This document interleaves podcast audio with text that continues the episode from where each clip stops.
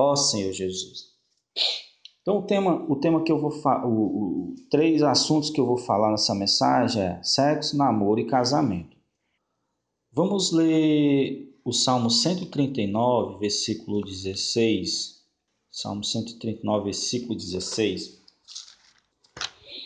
Senhor Jesus, os teus olhos me viram a substância ainda informe, e no teu livro foram escritos todos os meus dias, cada um deles escrito e determinado, quando nenhum deles havia ainda. Senhor Jesus, que palavra, né? O Senhor escreveu toda a nossa vida, né? O Senhor determinou tudo, toda a nossa vida. Nossa vida está embaixo da soberania de Deus.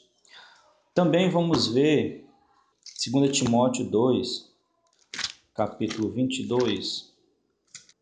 Foge outro sim das paixões da mocidade.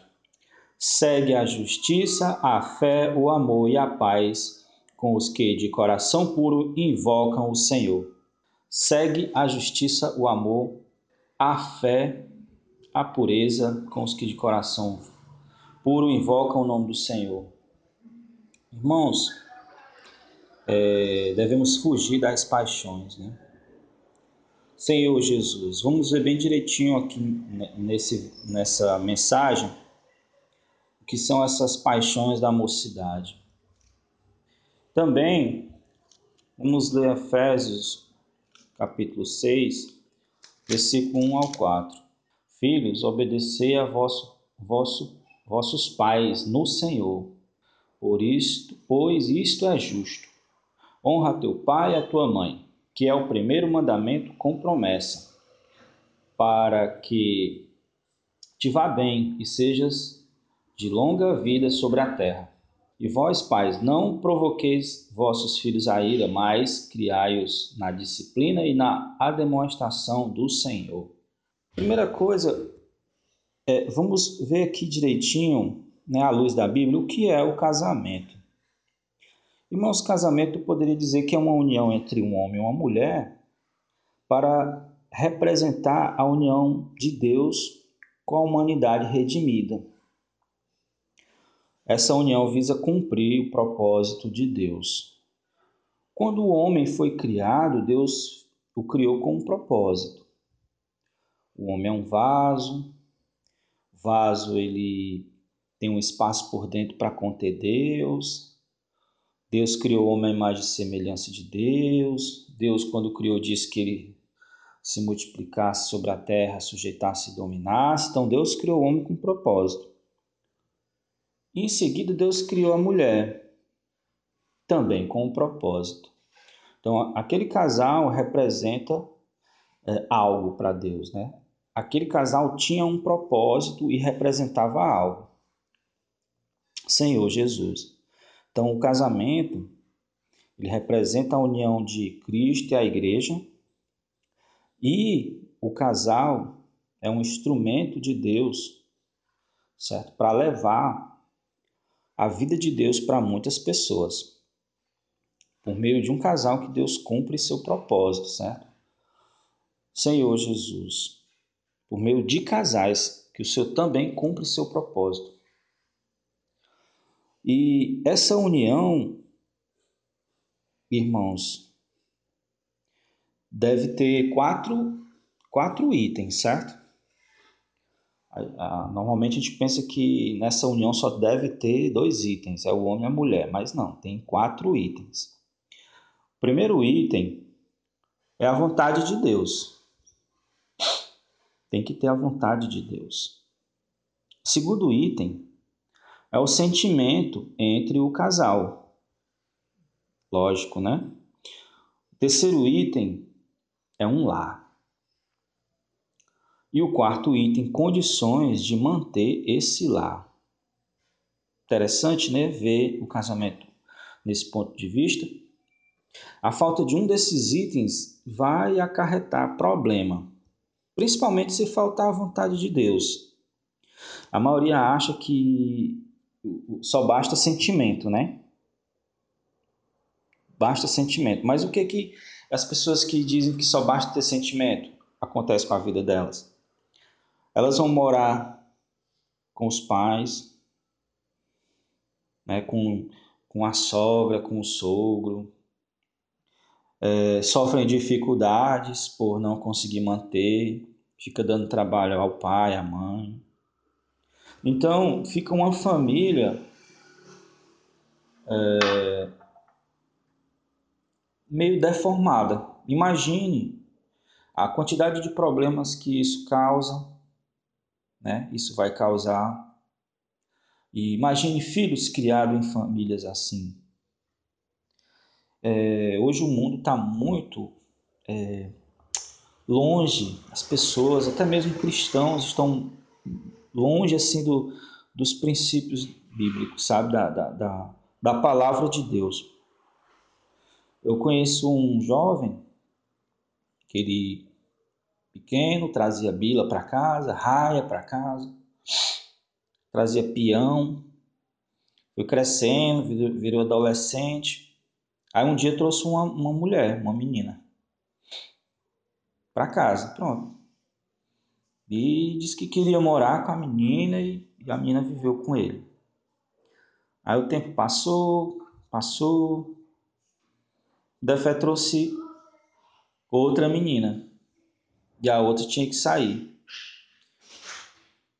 E aí você pergunta, e os pais? Ah, os pais já, assim, já tinham. A família já tinha sido destruída logo quando estava trazendo a primeira primeira menina para casa. Aí você parece que parece que eu estou brincando, né? Mas realmente aconteceu essa história, certo? E se você for hoje para esse rapaz e perguntar qual, qual, qual é a religião dele, ele vai dizer: Rapaz, eu sou evangélico. Agora, não vive, não é casado com a jovem, a, a segunda jovem. A primeira já foi dispensada, né? Quer dizer, ele tentou manter a segunda como amante. Aí eu, eu, eu olho assim, meu Deus do céu, é desesperador, certo? A gente tem misericórdia porque é, nós passamos por dificuldades e fizemos também muitas bobagens, né? Eu acho que é, é por isso que os cristãos passam por dificuldades e por erros e falhas, para poder ter misericórdia dessas pessoas e achegar-se a ela com amor e começar a falar a palavra de Deus, como é que Deus quer, né? Senhor Jesus. Irmãos, a vontade de Deus, ela vem em primeiro lugar. A gente pode ver, por exemplo, a história de Isaac né, e Rebeca. Em Gênesis 24, se você ler o Gênesis 24 todo, você vai entender que Abraão né, queria uma, uma, fi, uma, uma esposa para o seu filho, pediu para o seu servo ir atrás, a, lá na, na, família dele, não a ilha onde eles estavam. Né? Não queria que, que o filho se contaminasse com as mulheres daquele povo. E aí, vocês leem aí depois, vocês vão ver que o servo que Abraão mandou né, achou difícil, mas ele orou e pediu uma, uma, um sinal, e aí a, a, o sinal ocorreu, ele, ele viu quem era, né, que Deus estava indicando para ser a esposa do filho do seu senhor, né, para ser a esposa de Isaac. E aí ele ficou muito alegre porque Deus respondeu. E aí no versículo 63, que é depois que tudo aconteceu, aí ele foi para a casa da jovem, da jovem Rebeca, e falou para os pais delas, e ele ficou lá um tempo. Eu sei que chegou a hora dele ir embora e levar a jovem. O versículo 63 diz assim: sair, sair a Isaac. Não, aí deu tudo certo, os pais deixaram, porque era conhecido, né? Era era da família, e deixaram o servo levar Rebeca, e ele leva, e no fim da viagem, ele está chegando já lá na, onde o Abraão morava, aí no 63 diz assim, ó, saíra Isaac a meditar no campo. Ao cair da tarde, ergueu os olhos e viu, eis que vinham camelos. Também Rebeca levantou os olhos e, vendo a Isaac, apeou do camelo e perguntou ao servo: Quem é aquele homem que vem pelo campo ao nosso encontro? É o meu senhor, respondeu, respondeu. Então tomou ela o véu e se cobriu. O servo contou a Isaac todas as coisas que haviam feito. Isaac conduziu até Sara, mãe dele, tomou-a e tomou a Rebeca, e esta lhe foi por mulher. Ele a amou. Assim foi Isaac consolado depois da morte de sua mãe. Veja como é, é algo maravilhoso, né? Ele, Isaac, não se esforçou nada para receber sua esposa. Ele provavelmente ele sabia que era a vontade de Deus, pois era a vontade do seu pai, e ele orava. E um dia ele foi meditar no campo. De repente, bumba, estava ali a sua mulher vindo, né, montada em um camelo. Senhor Jesus. Então, primeira coisa é a vontade de Deus, é depender de Deus, né? Deus vai guiar todo o processo, porque Deus tem um controle de nossa vida, né? Deus tem um controle de todas as coisas. Deus é o Senhor soberano. E aí você olha assim, mas eles tinham um sentimento. Quando tem a vontade de Deus em primeiro lugar, com certeza vai ter sentimento. Aqui diz no, no 67 né, que, que Isaac amou Rebeca. Ele a amou. Eles nem se conheciam, então eles não se amavam, né? Mas quando eles se viram, alguma coisa já aconteceu ali, né? E com certeza, quando a vontade de Deus tem um lar e com certeza tem boas condições. Aí você diz, e existe esse negócio de Deus colocar sentimento em pessoas? Tem sim. Tem a, a, a eu conheço a história do irmão Ezra Mar, que é um de nossos líderes, ele fala, ele fala abertamente que chegou a uma época que os irmãos diziam assim, olha, é, ele já estava na idade, né? Aí os irmãos viram uma jovem e diziam assim, olha aquela jovem ali, irmão. Aí ele dizia, não, é não, eu nem, eu nem gosto dela, não sinto nada, rapaz, é aquela jovem. Ele resolveu orar. Ele orou, Senhor, se for aquela jovem que tu tem, que, ser, que é de tua vontade, eu quero que eu sinta sentimento por ela, eu tenha sentimento por ela, que eu gosto dela. Quando foi no dia seguinte, a primeira coisa que ele pensou foi na irmã. Ele disse que quando pensava na irmã, dava até um, um negócio na barriga, sabe? É, é, quando foi na primeira, primeira reunião de, do, do domingo, do, do Partido Pão, foi a primeira reunião que ele não se concentrou na reunião só na irmã. E aí pediu para conversar com a irmã no final da reunião. E aí conversou e foi logo na lata ali. A irmã perguntou o que era e disse: Irmã, eu amo você. A irmã ficou também impactada durante os dias. Pai, os pais dela perguntou o que era e e aí ela foi e falou e ela disse: Minha filha, ele é um homem de Deus e tal. Aí sei que hoje estão casados, né?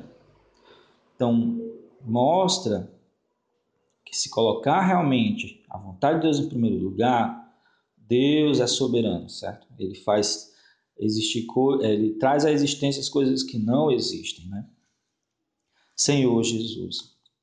Então, o sentimento ele deve vir de Deus e não produzido por paixões, pelas nossas paixões, né? Hoje em dia, a paixão confunde muitos jovens, pois eles são enganados pelo próprio coração. É, ó, Jeremias, vamos lá ler aqui Jeremias 17.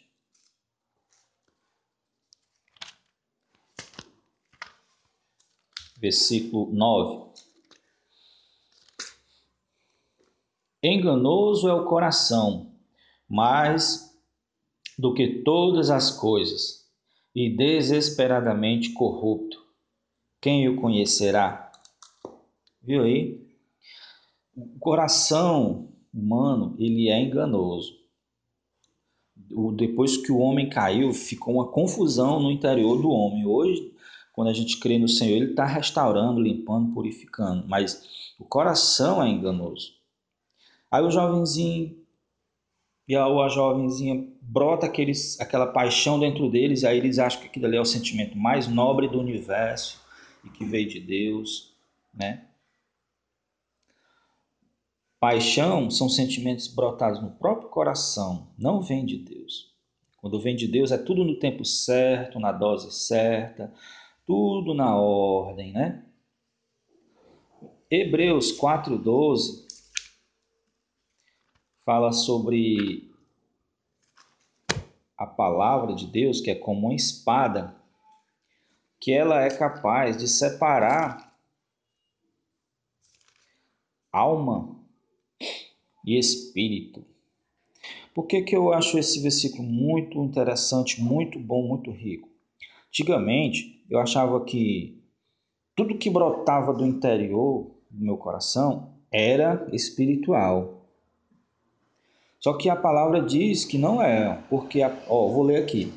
Porque a palavra de Deus é viva e eficaz, é mais cortante do que qualquer espada de dois gumes e penetra até o ponto de dividir alma e espírito, juntas e medulas, e é apta para discernir pensamentos e propósitos do coração. Então, nem tudo que brota do, do interior da gente é legítimo, é de Deus. Uma, porque pode vir da alma ou pode vir do espírito. Se vir do espírito, é um sentimento que vem de Deus, são coisas que vêm de Deus. É que Deus, Deus é espírito, e os adoradores o adorem em espírito em verdade. Né? Primeiro Coríntios 6,17 diz que quem se une ao Senhor é um só espírito com o Senhor. Então Deus hoje está no nosso espírito, Ele é espírito, está no nosso espírito, e de lá brota todos as, os sentimentos, o poder que nós precisamos, né? Mas o espírito da gente está envolvido pela alma, e a alma, ela desde a queda do homem, ela foi danificada. Ela acha-se independente e produz seus próprios sentimentos né? Esses sentimentos eles têm que ser cortados pela palavra, né? E a alma tem que passar pela cruz de Cristo para tudo que for impuro morrer e só permanecer o que é do Espírito de Deus. Então, nem tudo que vem de dentro do coração é de Deus, certo? Tem que passar pela palavra, ver se bate com a palavra, ver se tem confirmação com a palavra, com o falar de Deus. A palavra de Deus é viva. A palavra escrita e a palavra falada, certo? É, quando você, porque Deus hoje ele está falando de duas, de duas formas, tanto na palavra escrita como na palavra falada, certo? Lá em, primeiro, lá em João diz assim, em João 6, João 6,63. O espírito é o que vivifica. A carne para nada aproveita. As palavras que eu vos tenho dito são espírito e são vida. Ele não diz aqui as palavras que eu escrevi antigamente. Ele diz as palavras que eu vos tenho dito. Então, se eu tenho falado atualmente, certo? Essa palavra. Agora, essa palavra ela é baseada na palavra escrita. Aí você pode dizer assim: não, mas isso aí é só um verbo do presente, mas foi escrito no passado. Mas é o seguinte: palavra aqui, nesse versículo, a palavra é, lo, é rema, não é logos, é rema. Rema é a palavra é a palavra para o momento, né? A palavra falada no momento, a palavra instantânea, falada naquele momento. Então Deus, o Deus está dizendo que o que gera para nós traz espírito e gera vida é a palavra falada por, pelo Senhor no momento, mas ele precisa dar como base a palavra escrita. Então, nós precisamos da palavra para discernir o que é da alma e do espírito. Não confiar em tudo, tudo que brota do coração, mas pesar né, na balança de Deus. Quando escolhemos por paixão, gera problemas. É, tem um, um, exemplo aqui no Velho Testamento também de escolha por paixão.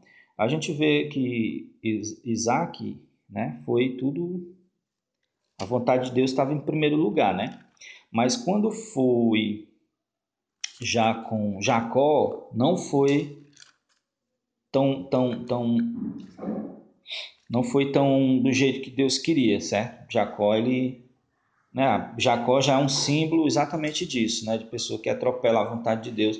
Mas ele termina mudando o nome de Jacó para Israel, né? E Jacó, ele, ele fugiu de casa e teve que também é, se abrigar junto com a família do seu pai, aliás, com a família da sua mãe.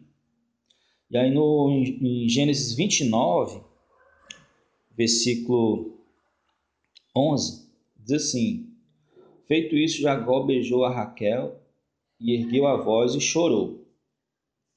Que ele ele estava ali no poço e viu Raquel, né, e ajudou Raquel, e aí ele se apaixonou logo. Raquel e ajudou ela ali a dar bebida para o rebanho e se apaixonou e chorou. Eita, ali foi, né? Parece algo de Deus. Ele achava que era a grande bênção de Deus ali. No versículo 29, diz que, que ele não recebeu, depois que ele, ele ficou lá com Labão, ele trabalhou por, por Raquel, mas ele acabou não recebendo Raquel, ele recebeu foi Bila, né? A Bila, que era irmã de Raquel. Por que que então eu digo que a escolha dele foi por paixão e não por vontade de Deus? Ele quando ela morre, quando, quando Raquel morre, ela, ela é sepultada, está lá em Gênesis 35, Gênesis 35, versículo 19. Assim morreu Raquel e foi sepultada no caminho de Efrata, que é Belém. Ela não foi sepultada como é costume, como é tradicional, na, na sepultura da família. Então, ali pelo arranjo divino, ela é como se ela não fosse considerada por Deus, né, a mulher dele mesmo. Já a Bila não, já a Bila foi sepultada de acordo com a, com a tradição. Essa tradição a gente pode ver no 25, Gênesis 25, 10, diz, quando foi quando Abraão morreu, diz assim, o campo de Abraão ele foi sepultado, né? Sepultaram Isaac Ismael, seus filhos. Não, sepultaram no Isaac Ismael, seus filhos, na caverna de Macpela, no campo de Efron, filho de Zoal, Eteu, fronteira a Maré, campo que Abraão comprara aos filhos de Et. Foi, e ali foi sepultado Abraão e Sara, sua mulher. Então era esse o hábito, né? Depois é, quando Jacó morreu também, né, ele fez José jurar que ia enterrar ele também ali. Então já, José até pede a, a, a Faraó para que ele possa ir enterrar seu pai Jacó lá em Canaã. Então era comum. Então você vê aqui que, que não era vontade de Deus que ele tomasse Raquel. Deus considerou Lia como sua esposa. Então, se rejeitarmos o tempo de Deus, os problemas principais que ocorrem, irmãos, é, são com respeito à lascívia. lascívia. Que é assim, se você coloca Deus na frente, você vai ver que vai dar tudo certo. Agora tem tudo o seu tempo, o seu período, certo? É, quando os cristãos hoje têm um, têm um hábito, entrou dentro da igreja um negócio chamado namoro. Namoro é, é uma prática do mundo. Se você ler a Bíblia, pegue um, um aplicativo, um aplicativo bíblico e coloque namoro e, faça uma busca, você vai ver que todos os versículos do Velho Testamento hum, associam ele, namoro, a coisa ruim. só associa a coisa ruim, lascívia, prostituição, certo? Por quê? O que é o, que é o, namoro? O namoro é, é, é a aproximação de um, um homem ou mulher, certo? E essa aproximação, se ela for no tempo indevido, ela vai fazer com que eles pequem. O que é pecado? Vamos ver aqui o que é o pecado. Eu estou falando, vou falar aqui, não os pecados, né? O, uh, os frutos, mas vamos falar da árvore. O pecado, no singular, é o poder que leva as pessoas a cometerem pecados.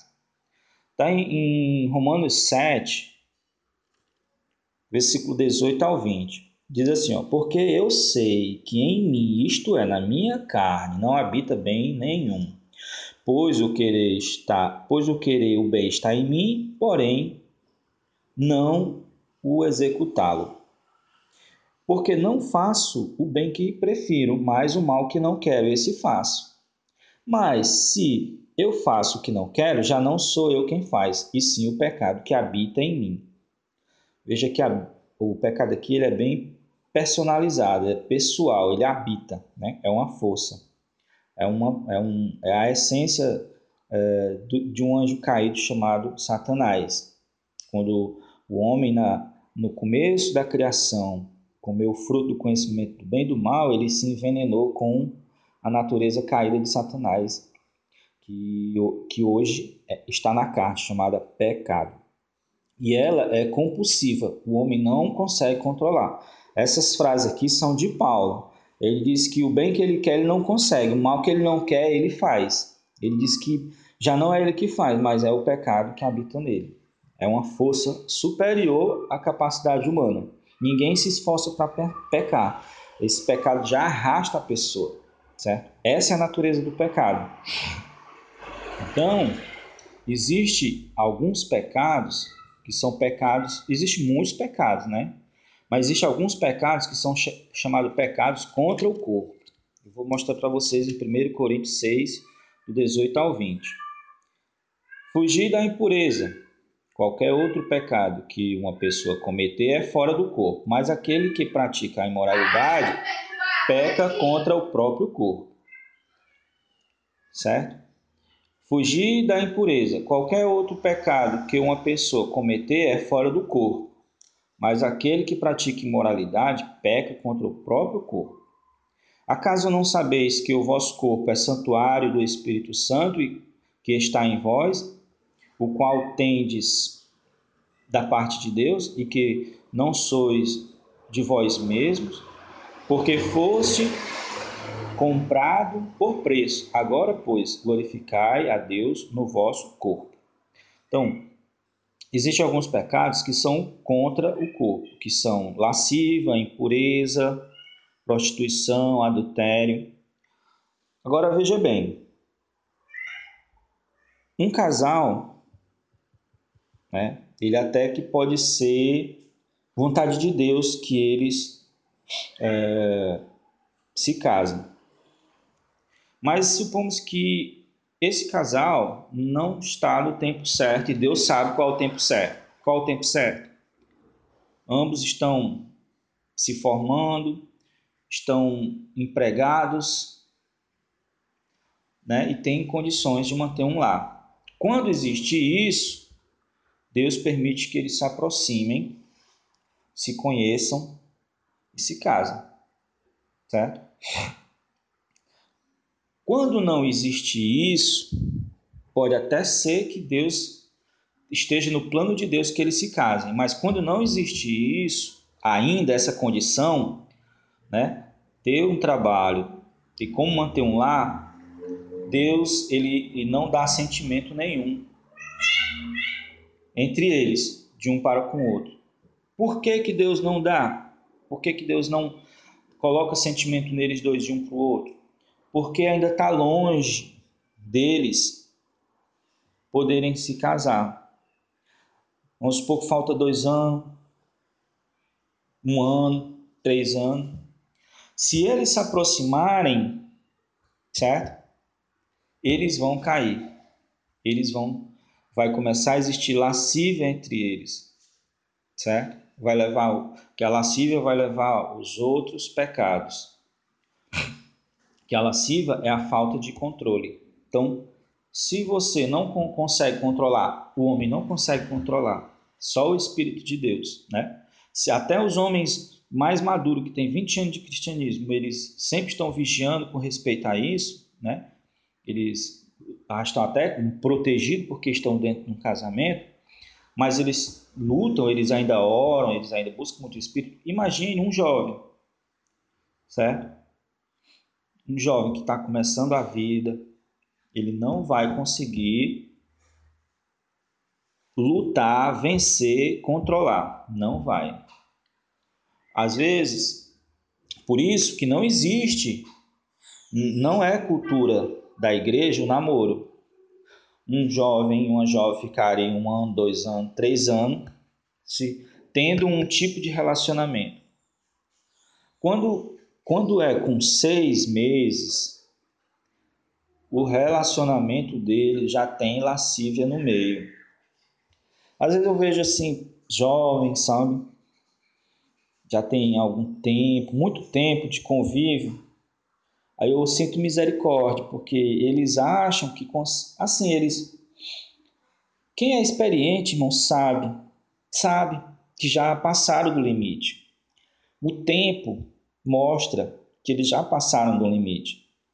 Aí eles ficam ali, aí louvam, ora e tudo. Eles, eles, eles até assim, pensa que engana. Engana uma, uma boa parte dos cristãos, que 90% dos cristãos que estão esfriando, né? Por aumentar a iniquidade, o amor de quase todos esfriará. Então, quase todos ali é 90%. Engana esses 90%, porque até esses 90% também já cegaram. Amor esfria, fica longe de Deus, vive uma vida de aparência. Até engana esse, mas, irmãos, a verdade é que a lascívia é forte, o poder do pecado é muito forte. Esses dois versículos aqui de Romanos e 1 Coríntios né, mostram isso. Então Deus, sabiamente, irmãos, ele só vai dar sentimento para um casal que já está pronto para casar. Normalmente, os jovens que seguem Deus, que se consagram a Deus, a gente vê eles um jovem aqui num canto, outro jovem aqui, quando é um, uns dias estão junto ali, quando é com poucos meses já estão casados. É, foi é propósito de Deus que eles se casassem desde a fundação do mundo, mas Deus só abençoou com o sentimento quando eles estavam no momento certo para poder ter uma casa e um lar. É assim que funciona. Ó, os pecados contra o corpo, eu, eu selecionei aqui quatro. Eu vou dizer o significado, né? A lascívia é a falta de controle, certo? A lascívia é a falta de controle, né? Tem que sempre buscar mesmo o Espírito de Deus para ter controle. O mundo hoje está querendo exatamente deixar as pessoas sem controle, né? pornografia tem aumentado drasticamente, que é para levar todo mundo, porque a lascívia, a falta de controle, vai gerar todos os outros pecados. E a impureza? A impureza, ela é o sexo adequado de um homem e uma mulher dentro do casamento. Se, tiver, se não tiver esses, esses elementos, esses três elementos, já é impureza. Qual o primeiro elemento? Sexo adequado. Qual o segundo elemento? Um homem e uma mulher. Terceiro elemento, casamento. Se já não tiver o sexo adequado, mesmo que seja entre o homem e a mulher dentro do casamento, já é impureza. Quando não é um, entre um homem e uma mulher, já é impureza. E quando é fora do casamento, já é impureza. Isso é impureza. Prostituição é quando o corpo é tratado como objeto. Pensa-se normalmente que é quando vende o corpo, né? Mas não. Pode nem ter o dinheiro no meio. Se o corpo do outro for tratado como objeto, já é prostituição. Existe por aí pessoas que se relacionam com a outra, elas não querem. Aliás, elas nem se relacionam, né? Elas coabitam. Querem só usar o corpo um do outro ali, depois que usou, acabou e tchau. Mas nem tem dinheiro no meio, né? Às vezes nem tem dinheiro no meio, às vezes são só dois amigos, um amigo, uma amiga, querem só fazer isso mesmo. Tornar o corpo do outro objeto. E o adultério é quando um cônjuge faz sexo com outro que não é o seu cônjuge, né? É a traição. Então, Deus quer que o jovem fique longe disso. O jovem tem que focar primeiro buscar Deus, buscar a vontade de Deus, servir a Deus, estudar, se preparar para trabalhar. No momento certo, o Senhor vai dar todas as condições. Quanto mais eh, eles viverem a vida da igreja, mais longe das paixões vão ficar. Por isso que diz: foge das paixões da mocidade, segue os que estão invocando os nomes do Senhor com pureza. A relação entre os pais, vamos falar a relação entre pais e filhos. Primeiro, quando moram juntos. Né? Em Efésios 6, do, do versículo 1 ao 6, eu, a gente já leu, diz assim: Filhos, obedecei a vossos pais no Senhor, pois isto é justo. Certo? Ah, o que vai salvar você, jovem, é você obedecer. Certo? Veja a obediência como uma das coisas importantes na sua vida. Honra teu pai e tua mãe, que é o primeiro mandamento como promessa. Qual é a promessa? Para que te vá bem e seja longa a, a vida sobre a terra. Isso é uma promessa. Se Deus falou, é porque é. Aquelas pessoas que obedecem muitos pais, mesmo depois de, de se casarem tudo, a vida delas é longa. Certo? E vós, pais, não provoqueis vo, é, vossos filhos a ira, mas criai-os na disciplina e na demonstração do Senhor. Então, o que falta hoje, em alguns lares, é a disciplina. Os pais não ligam para os filhos, não disciplinam os filhos, que é a disciplina que molda o caráter. Uma vez eu, eu assisti um, um, Tem um documentário no YouTube, vocês podem ver depois, se quiserem. É o caso de Beth Thomas, é uma, uma criança que ela foi muito maltratada pelos pais, pelos pais biológicos na sua na sua infância e ela se tornou uma pessoa realmente má. Criança, ela já tinha aspectos de, de psicopata, de assassino. E o que salvou ela foi que ela entrou numa escola própria para crianças com isso, que tinha muita disciplina, hora para tudo, obedecer, né? Ah, e o, a forma dela se relacionar foi mudando aos poucos e ela foi, foi restaurada. Quando ela via os vídeos dela com 3, 4 anos, com 3, 4 anos, ela chorava, porque quando ela era criancinha, não tinha consciência, ela não, não existia para ela amor, é, carinho, não existia na mente dela, isso não existia no, universo dela existia era raiva, era, era, era violência, sabe? A consciência dela nem, nem, a, nem ativada era. Depois que ela cresceu, ela ficou mais velha, sete anos, ela olhava e chorava, porque a consciência dela já tinha sido né, é, ativada. E graças ao quê? Graças à disciplina, graças à escola que ela entrou, né, um tipo de escola especial. Então, a disciplina é que vai moldar o caráter das crianças, certo? Dos, dos filhos. Os pais têm que assumir isso, preparar os filhos para respeitar as autoridades, que o mundo todo é. A, or, a organização, a harmonia na, no reino de Deus é tudo baseado em autoridades, certo? Até que e os pais têm que criar os jovens para exatamente é, e é, não para viver para sempre com eles, mas preparar eles para a vida, né? Até que um dia eles não morem mais juntos. A Bíblia diz: Deixa o homem, seu pai e sua mãe, e una-se à sua mulher. Eu achava esse versículo assim, não tinha muito sentido. Eu via, eu via cristãos mesmo que moravam juntos, né, com pai, com, com sogro. Eu achava que era meio não, tinha muito sentido, mas eu observei que depois todos esses cristãos, eles hoje não moram mais lá. de alguma forma, alguma coisa aconteceu que eles não moram mais com pai, com mãe, com sogro. Tá? Então é um princípio que deve se seguir. Uma nova família é para gerar pessoas com novos caráteres, certo? De repente você faz parte de uma família, seu pai, sua mãe, seus irmãos, tudo tem partes boas e partes ruins. A próxima família que for gerada, né, que os filhos gerarem, tem que ter só as partes boas. Tem que levar só as partes boas. Se permanecerem unidas, todo mundo no mesmo ambiente, vai só se reproduzir a família velha. A nova família vai ser a mesma coisa que a família velha. E Deus quer sempre que as famílias novas sempre certo? sejam aperfeiçoadas na, no caráter de cada um, para sempre gerar pessoas mais adequadas para Deus. Né? E se o, se o homem vai deixar a casa de seus pais, ele deve ir para sua própria casa, né? E ter condição de sustentá-la.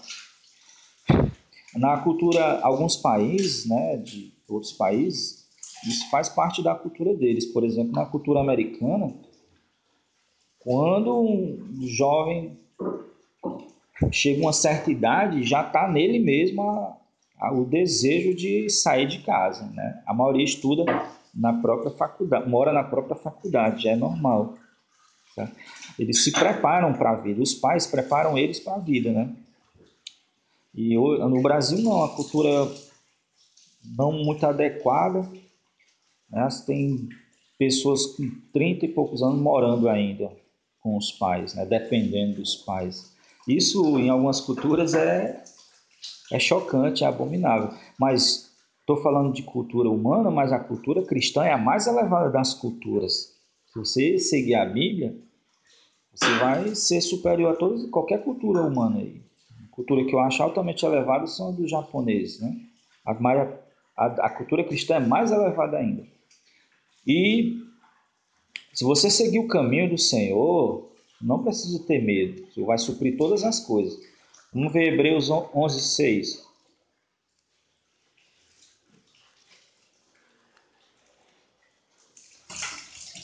De fato, sem fé é impossível agradar a Deus, porque é necessário que aquele que se aproxime de Deus creia que Ele existe e que se torna galardoador dos que o buscam. Ó, você precisa ter fé em Deus. Deus, ele é fiel no que se relaciona à sua graça, ou seja, aquilo que é dado gratuitamente. Ele é fiel. Então, se ele é fiel no que ele dá, né? Imagine se ele não é fiel sendo um, é, uma recompensa, porque galardoar é recompensar, é dar para alguém aquilo que ela fez por merecer.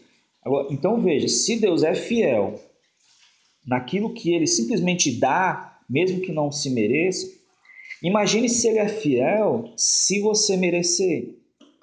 Por isso que diz, né? É necessário que creia que, que Deus existe, que ele é galardoador dos que o buscam. Na versão King James, em vez de busca, diz que se consagram. Então se entregue para o Senhor, se consagre ao Senhor, que Ele vai cuidar de tudo que você precisa. Certo? Ah, sobre investir na vida profissional. É vontade de Deus que você investe na vida profissional. Existem dois tipos de trabalhadores hoje, certo? O primeiro tipo de trabalhador, ele está lá em Êxodo, Êxodo capítulo 1, do versículo 7 ao 11. Diz assim, ó. Mas os filhos de Israel foram fecundos e aumentaram muito, e se multiplicaram, e grandemente se fortaleceram, de maneira que a terra se encheu deles. Entremente se levantou um novo rei sobre o Egito que não conhece, conhecera José. E ele disse ao seu povo: Eis que o povo dos filhos de Israel é mais numeroso e mais forte que nós. Eia, usemos de astúcia para com ele, para que não se multiplique e seja caso que, vindo guerra, eles se unam com nossos inimigos e pelejem contra nós e saiam e saia da terra. E os egípcios puseram sobre eles feitores de obra para afligirem suas cargas, e os israelitas edificaram a Faraó cidades celeiram, celeiros, Pitom e Ramsés. Então esse daqui, Satanás teme e que o povo de Deus se multiplique na terra, né? E, e tome a terra. Aí ele coloca eles para trabalhar. É a maneira deles é, forçar ele a não se multiplicarem. Então esse é o primeiro tipo, os que trabalham para Satanás para edificar cidades celeiros. O que é um celeiro? É onde se deposita mantimentos, certo? Deus ele quer que nós dependamos dele todo dia. Mas o homem, ele tem uma tendência a economizar para que amanhã ele não dependa de Deus, porque já está garantido, né? Então, o que é esse edificar cidade celeiro? São as pessoas que vivem é, de forma que não dependam de Deus. Né? Mas esse não deve ser o nosso tipo de profissional. Nós não devemos trabalhar para Faraó, estar tá trabalhando, construindo as coisas para Faraó. Os outros trabalhadores são, está em Efésios 4, 12 e 16 diz assim: com vista ao aperfeiçoamento dos santos, para o desempenho do seu serviço, para edificação, para a edificação do corpo de Cristo. Essa é a nossa edificação. O 16. De quem todo o corpo bem ajustado e consolidado pelo auxílio de toda junta, segundo a justa cooperação de cada parte, efetua seu próprio aumento para edificação de si mesmo em amor. Então, edificar o corpo de Cristo é o nosso trabalho. Nosso projeto nossa, nosso empreendimento é esse, edificar o corpo de Cristo, que é os, as pessoas, os santos. Né?